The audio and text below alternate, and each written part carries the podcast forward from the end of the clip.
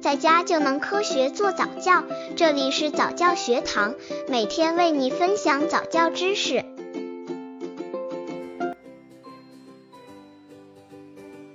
宝宝不会爬行怎么办好？首先，爸妈们要有耐心，千万不能因为宝宝不会爬行就陷入苦恼中，陷入沮丧之中。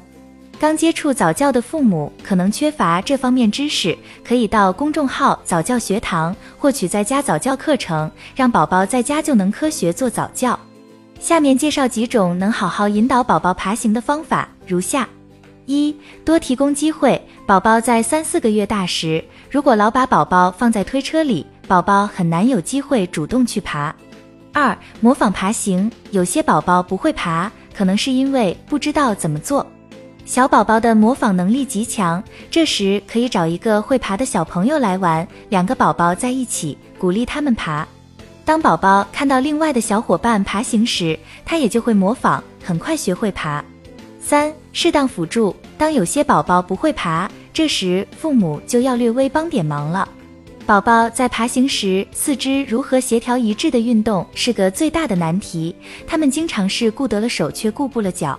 这时，父母可以站在宝宝身后，两个手掌放在宝宝脚底，推动宝宝一只脚。当他往前爬一点时，再推动另一只脚，如此协助帮他度过爬行关。